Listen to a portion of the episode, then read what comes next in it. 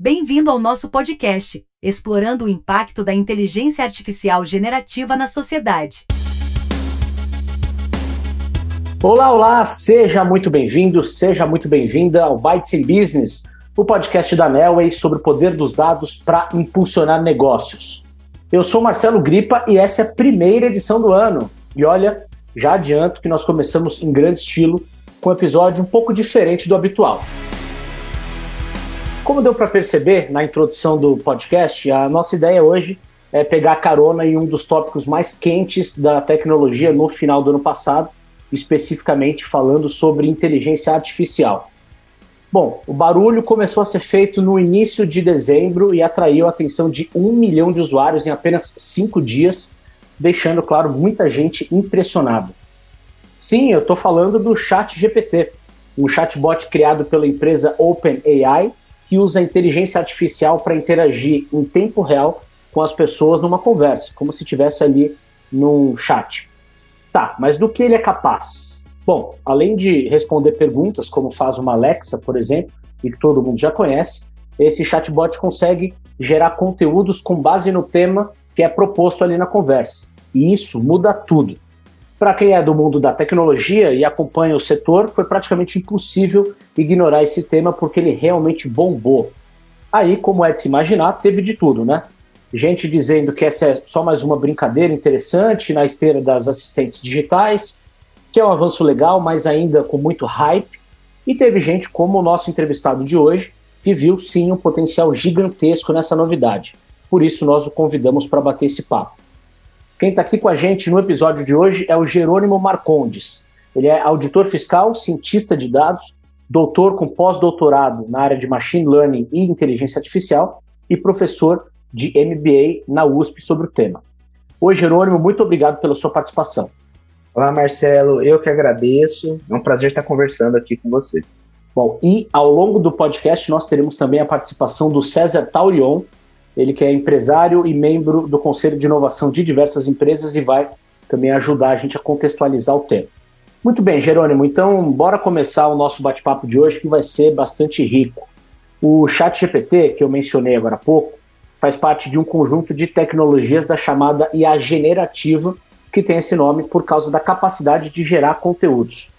Por essa característica e também para facilitar o entendimento aqui na nossa conversa, eu vou chamá-la de IA criativa, ok?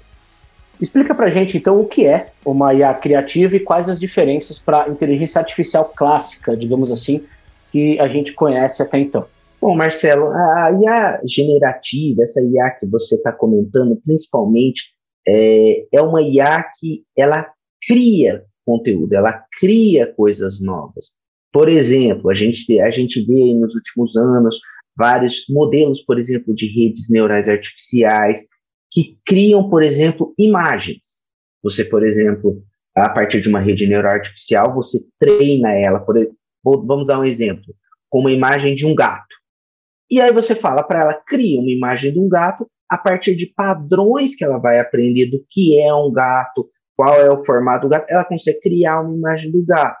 Então você tem uma inteligência artificial que tem essa capacidade de não só gerar dados, mas na verdade criar imagens, criar sons e criar, como você mencionou no próprio chat GPT, criar respostas, criar textos, tudo isso, essa capacidade que você tem do IA de gerar novo conteúdo. Isso basicamente são as IA generativas que se iniciaram uh, em termos clássicos com as GANs, né, que são as redes, uh, redes neurais adversariais, que são as redes neurais mais clássicas usadas para isso, que foram as primeiras utilizadas para isso, mas que agora já estão evoluindo para novas arquiteturas que têm uma capacidade ainda maior de produzir conteúdo.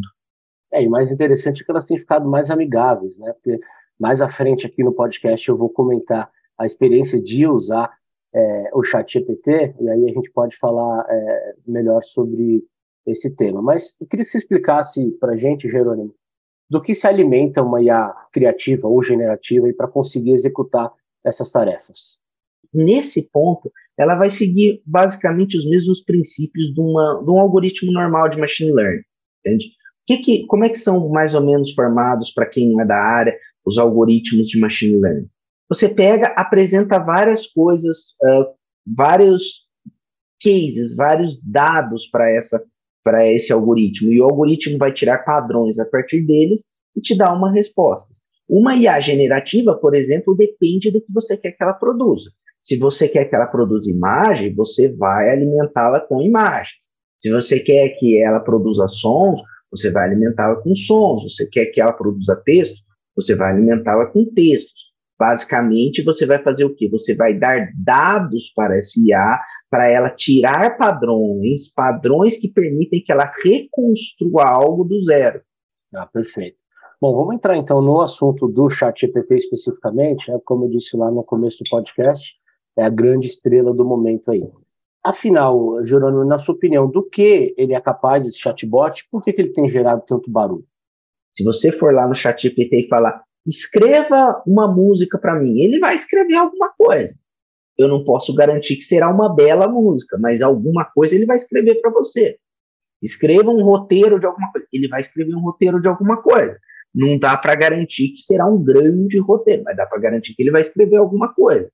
Então, essa capacidade de criação de conteúdo tão front-end com o usuário realmente impressiona no sentido que, assim, agora nós vamos efetivamente ter uma tecnologia que vai além das nossas antigas de simplesmente busca mas de geração de conteúdo. Eu acho que esse é o grande mérito do chat GPT, apesar de muitas limitações ligadas a ele, que nós até podemos ver. Ainda, ainda não chegamos na, na o que os, os grandes precursores do hype falam que é a nova Skynet, ainda não chegamos nisso ainda. Mas nós já temos grandes, uma, uma ferramenta muito interessante de IA generativa, colocando bem o pé no chão e não indo muito além, imaginando que isso é a inteligência artificial que se constrói sozinho, ninguém está falando sobre esse tema. Eu estou falando sobre evolução da IA generativa. Realmente, ele é um grande passo. É interessante você ter mencionado as aplicações dela, porque eu interagi um pouco com o chat GPT e, e eu pedi coisas variadas, né? desde como escrever uma notícia, por exemplo, como, sobre como conseguir um novo emprego, e ela fez. Um roteiro de viagem para determinado país, né?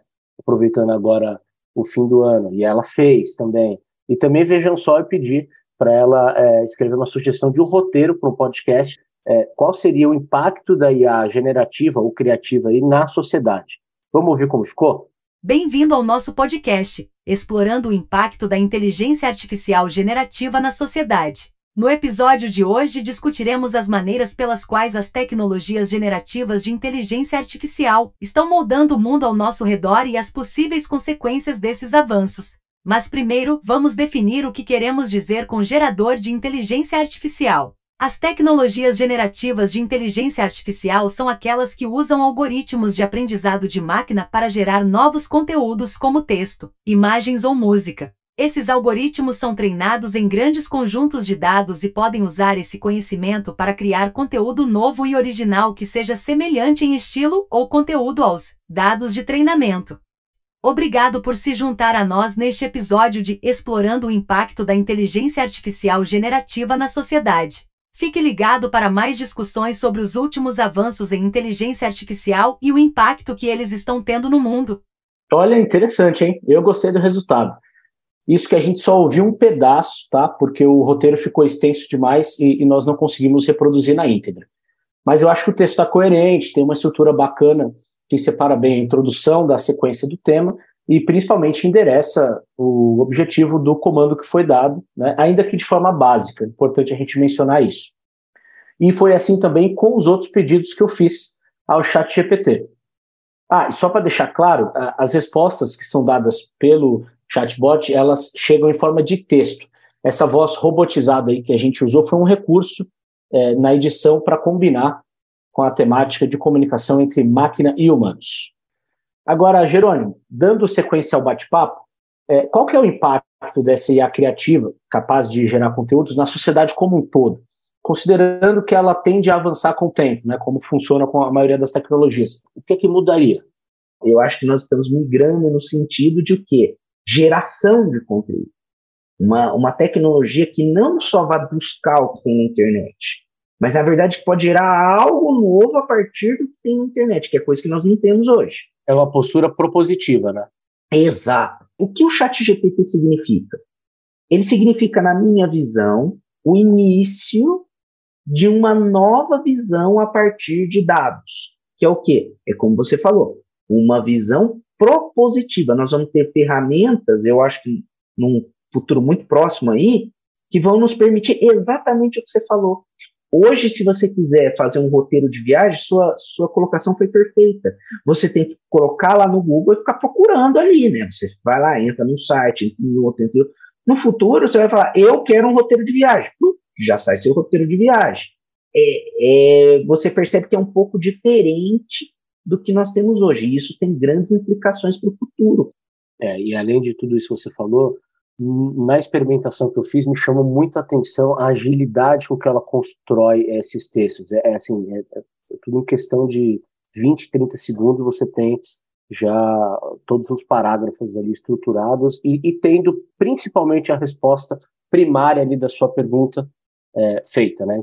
Agora, Jerônimo, sempre que a gente fala de tecnologias capazes de realizar tarefas, vem o receio é, da substituição das pessoas pelas máquinas. Na sua visão, essa IA criativa, ela vai roubar emprego? Se sim, de quem e em que medida? Eu realmente não vejo o chat GPT roubando emprego. Pegue, por exemplo, uh, um exemplo seu jornalístico. Eu tenho certeza que quando você questionou o chat GPT sobre essas perguntas que você está fazendo agora, não veio redondinho. Você deve, você, você não pegou e recebeu o roteiro ali e falou assim, olha, com isso aqui eu não preciso mais trabalhar, é só perguntar para o chat GPT. Não, não tem como, você precisa é, mexer naquele resultado lá, não tem como. Exato, nós ainda estamos muito longe disso. E na minha visão, vamos pegar no seu caso, um jornalista. Eu não consigo imaginar um dia que nós vamos chegar num, num roteiro, numa máquina que vai fazer todo o seu trabalho e independe tá? independe do jornalista. Eu digo com base na tecnologia que nós temos hoje, tá, pessoal? Não estou falando daqui a 100 anos, eu não tenho como prever o futuro, eu não tenho bola de cristal, né? Mas o que eu posso falar é o que nós temos hoje. O que nós temos hoje está muito longe ainda de substituir mão de obra humana. Eu não tenho como prescindir do jornalista atrás para falar, oh, o chat GPT está falando bobagem, está falando abóbora aqui. O que, que eu vejo para as profissões? Na verdade, é um aumento de produtividade. Em vez de você ficar fazendo um monte de blá, ficar digitando tudo aquilo do zero, tudo da sua cabeça, você vai, ao invés de conseguir fazer uma pauta, você consegue fazer cinco no tempo que você faria uma. Isso eu acho que é possível. É assim, utilizar essas tecnologias propositivas, que eu acho que vão crescer muito, para melhorar a eficiência dos trabalhos e não abrir mão do trabalhador, mas aumentar a eficiência dele, né? Eu vejo isso como um ganho para toda a sociedade. Você não está sozinho nessa não, viu, Jerônimo? Porque a gente saiu aqui às ruas de São Paulo para perguntar para as pessoas o que é que elas uh, acham do avanço da inteligência artificial na vida real, para pegar um termômetro aí. E olha, as pessoas, em geral, não temem perder os seus empregos para a tecnologia, viu? Vamos ouvir. Sou livreiro. Eu acho que pode, em parte, substituir, mas tem uma parte do capital humano que, que é insubstituível. Pelo menos na minha área, é, nem tudo pode ser substituído por algoritmos. Eu sou desenvolvedor. Pelo que eu vejo da evolução da tecnologia, da inteligência artificial, existem muitas coisas que ela consegue fazer que realmente tem nos surpreendido nos últimos anos. Porém, eu não acredito em ver que realmente ela vai chegar a substituir as pessoas, porque eu acho que tem muitos pontos que muitos pontos de decisão que as pessoas uh, tomam que eu acho que seriam mais coerentes para os humanos. Eu acho que a inteligência artificial, sim, ela tem alguns pontos interessantes dessa evolução dela, mas eu acho que substituir de fato, eu acho isso meio difícil. Sou biomédica. Talvez, pensando na minha área, a gente ainda necessite de de mão de obra humana para ensinar as pessoas, talvez a gente tenha aí uma inversão de papéis, na minha opinião, né? Então, hoje a gente tem pessoas fazendo esse trabalho, mas talvez no futuro, com o avanço da, da inteligência artificial, da tecnologia, a gente tenha pessoas ensinando a como funcionam essas máquinas ou trabalhando talvez na manutenção desses equipamentos e tudo mais. E eu acho que você vai precisar de profissionais qualificados da mesma maneira, mas talvez uma redução possa acontecer sim. Eu acho que a a vivência, a experiência, o dia a dia, o contato. Acho que o, o olhar humano, né, principalmente na área da saúde, ele ainda tem esse lado humano que a inteligência artificial não vai ter. Inclusive, eu perguntei também para o chat GPT se a IA criativa vai roubar o emprego das pessoas. Vamos ver o que ela respondeu. Em geral, é difícil prever como a inteligência artificial generativa afetará o emprego no futuro, mas é importante lembrar que a tecnologia tem sido um importante motor de crescimento e mudança na economia por séculos. É possível que a inteligência artificial gere novos empregos e oportunidades enquanto automatiza outras tarefas, mas também é importante considerar como a inteligência artificial pode ser usada de maneira responsável e ética para minimizar quaisquer efeitos negativos sobre o emprego. Tá aí então o chat GPT fazendo uma média sobre essa questão da eliminação dos empregos, né, ficando meio em cima do muro, mas acima de tudo dando uma, uma resposta bem pé no chão e uma visão não apocalíptica sobre o tema, que inclusive vai ao encontro do que os especialistas dizem, né? Por falar nisso, vamos ouvir agora o que o César Taurion, que acompanha o tema da inteligência artificial desde os anos 80, tem a falar sobre isso. Ah, com certeza, novas tecnologias como essas técnicas que nós vemos hoje sendo embutidas no chat GPT vão fazer com que algumas atividades que têm tarefas repetitivas deixem de ter essa tarefa o ser humano que faz essa tarefa pode desenvolver outras coisas.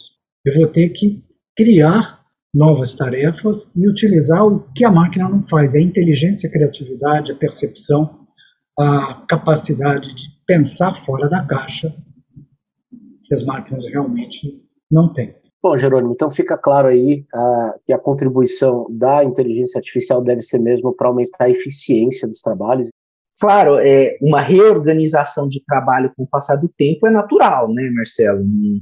Eu não acho que assim não vai haver uma reorganização da distribuição do trabalho. Talvez no futuro você precise mais de uma profissão do que de outra, mas isso é natural. Isso, uhum. isso não é a primeira vez que nós estamos vendo isso. Na, é, é na nossa vida nós vemos isso. É. E novos jeitos de se trabalhar surgem também, né? Você vê, 50 anos atrás, é, ninguém pensava em ficar trabalhando em casa usando um computador, indo para o trabalho uma vez por semana, provavelmente, né? Então são novas possibilidades que se abrem e, e, acho interessante você você trazer uma visão mais pé no chão, menos apocalíptica sobre o tema. Mas eu quero focar nas mudanças mesmo, né? Porque se tudo vai mudar, os negócios vão mudar também, né? Que tipo de oportunidades, além da comunicação, se abrem para as empresas, na sua visão, e quais setores podem se aproveitar melhor delas? nós já estamos vendo algumas evoluções em alguns setores. Por exemplo, o setor jurídico. Setor jurídico, você já tem vários escritórios que já estão usando uma espécie de IA generativa para produzir peças de defesa, peças dos advogados. Eles não, veja bem, eles não produzem a peça e, e o advogado não precisa, não é isso. Mas ele faz o que eu disse, ele aumenta a eficiência da produção de peça. Ele consegue, de alguma forma, já gerar um, como se fosse um esqueleto da peça. E o advogado vai mexendo. Isso aumenta a eficiência do advogado. No, no, no meu caso, que eu trabalho para o governo, o que, que muitos estão se utilizando no IA generativa? Vamos pegar no próprio setor jurídico, no setor, na área, no poder judiciário. Já estão utilizando bots tá, para fazer análises de defesa. Eles vão lá e vão fazendo uma análise prévia, perceba a palavra, prévia de defesa, o que aumenta muito a eficiência de análise de defesa, quando a pessoa entra com uma defesa no Poder Judiciário. Nós também temos no setor financeiro.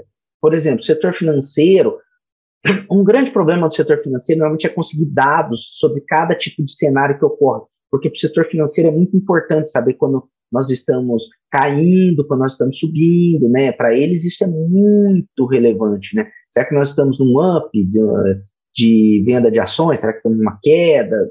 Tudo isso é muito importante. Nós podemos, por exemplo, utilizar IA generativa, que é a principal aplicação hoje, para gerar dados. Ela gera dados com características de cada uma dessas subidas e descidas, para que você possa treinar modelos de previsão. Aí o modelo de previsão, ele conhece cada um desses cenários. Porque, Marcelo, às vezes é muito difícil você ter dados sobre cada cada tempo do, uh, das finanças, entende? Ah, eu preciso de dados sobre um crash, um crash de bolsa. Isso tem poucos, né? Então, o que, que você faz? Você usa uma IA generativa para gerar esses dados. Então, você vê que assim todos os setores têm alguma, em alguma medida, uma aplicação de tecnologia no seu. E o seu de jornalismo, nós já até comentamos aqui agora uma possibilidade, né? Sim. É, eu quero focar no setor financeiro, eu estava pesquisando sobre o tema e identifiquei um artigo publicado na Forbes, escrito pelo David Burt, em que ele fala o seguinte, abre aspas aí, a grande mudança nos serviços financeiros virá não dos bancos usando inteligência artificial, mas dos consumidores, os clientes usando. É, e, e, aí tem especialistas mundo afora que é, já fazem várias apostas para o futuro dos serviços financeiros. A lógica desse pensamento é, é, a seguinte: à medida que esses bots tendem a se popularizar, usando os nossos dados, né, é, cedidos, claro, com autorização para se alimentar e ficar mais inteligentes, a tendência é que eles mesmos, os bots, possam nos guiar na hora de decidir sobre qual o melhor produto financeiro, por exemplo, em vez do banco ou de um assessor de investimentos. Né?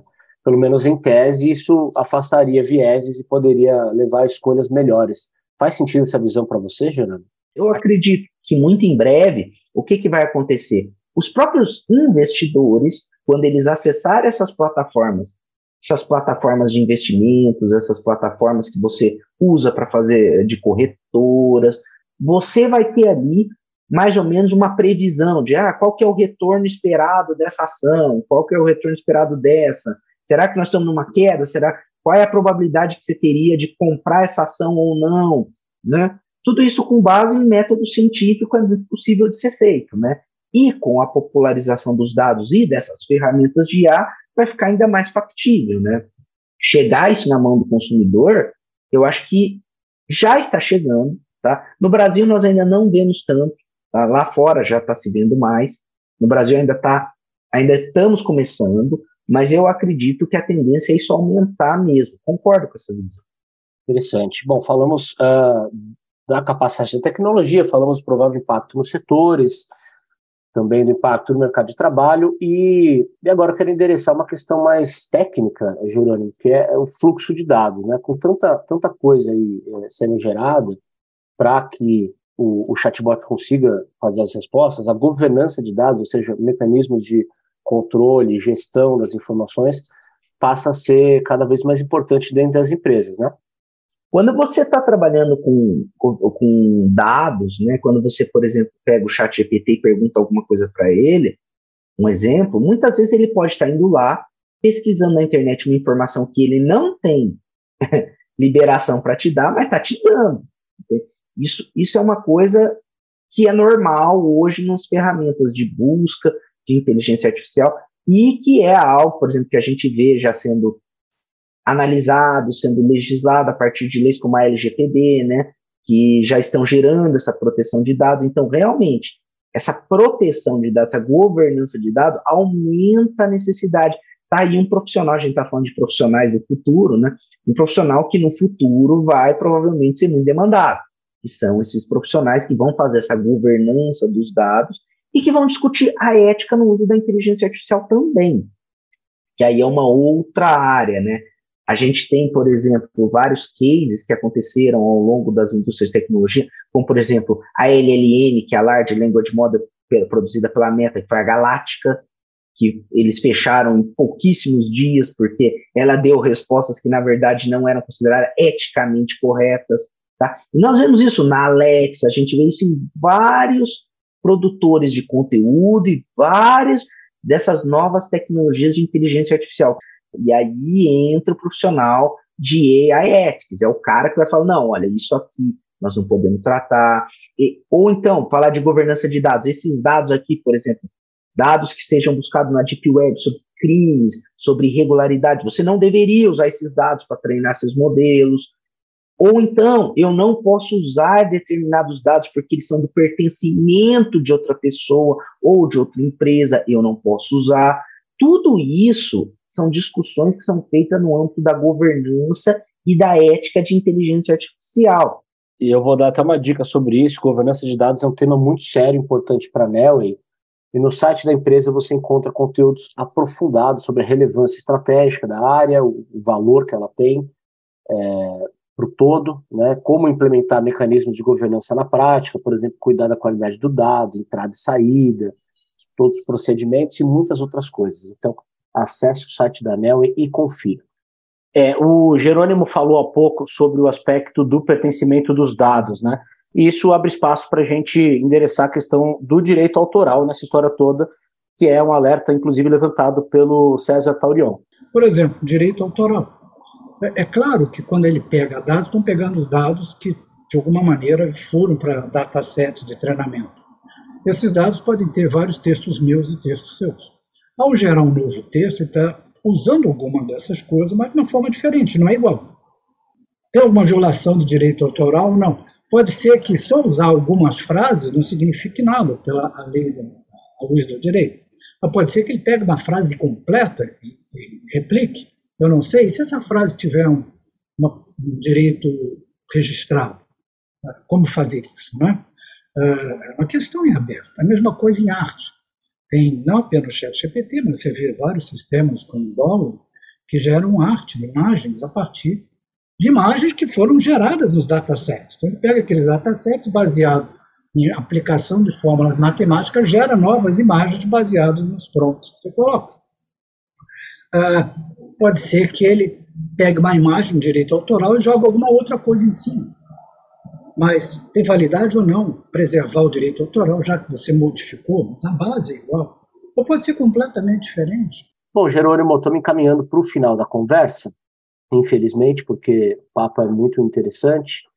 Eu queria saber de você quais são as consequências do avanço desse tipo de inteligência artificial, é, além do que você mencionou. Tem algo te preocupando? Toda produção de inteligência artificial, baseada numa. Uh, e hoje em dia com uma visão muito baseada no hype, né? E, e, é muito perigoso isso. Se você vê hoje no LinkedIn, Instagram, ou mesmo em, assim, até numa loja do shopping, entende? A IA virou um, uma ferramenta de hype. Nós temos que tomar muito cuidado com isso. A venda da IA como se fosse uma bola de cristal, como se fosse algo que realmente tem a capacidade assim de responder todas as perguntas do mundo e que tem a capacidade de resolver todos os problemas do mundo. Né? É, e, há, e há, às vezes até o uso inescrupuloso por algumas pessoas para ganhar dinheiro mesmo, porque é para isso que é utilizado. Esse hype que é gerado em volta da ciência de dados, quando você pode do quê? Dos fundamentos científicos dela. A IA tem fundamentos científicos muito sólidos, tá? Que são principalmente baseados na matemática e na estatística. Tá? Se você for avaliar toda a IA, tudo que ela foi produzida, boa parte dela tem fundamentos muito sólidos em estatística e matemática. E todo esse conhecimento que você tem, tá, tem que ser utilizado para saber até onde a IA vai, o que, que ela pode me propiciar. Se todo mundo tiver noção do que realmente ela é capaz de fazer a IA do que ela pode nos entregar, eu garanto que o uso dela será muito mais consciente, muito mais efetivo e eficiente. Bacana a mensagem que você trouxe, então, a importância dos fundamentos e dos padrões é, como guias do avanço da inteligência artificial, mas também resguardando espaço para a inteligência humana, para o pensamento crítico né, e todas as, as mudanças que podem vir a partir daí. Muito bem, então. Ficamos por aqui com esse episódio que discutiu o avanço da inteligência artificial criativa e seus impactos no mercado de trabalho, nos negócios e também na sociedade. Se você gostou do conteúdo, aproveita para compartilhar com quem pode se interessar pelo tema. Eu também deixo, claro, um convite para você acessar o site da Nelway e conferir outros conteúdos ricos sobre dados que ajudam na tomada de decisão. Muito obrigado pela sua companhia e até a próxima.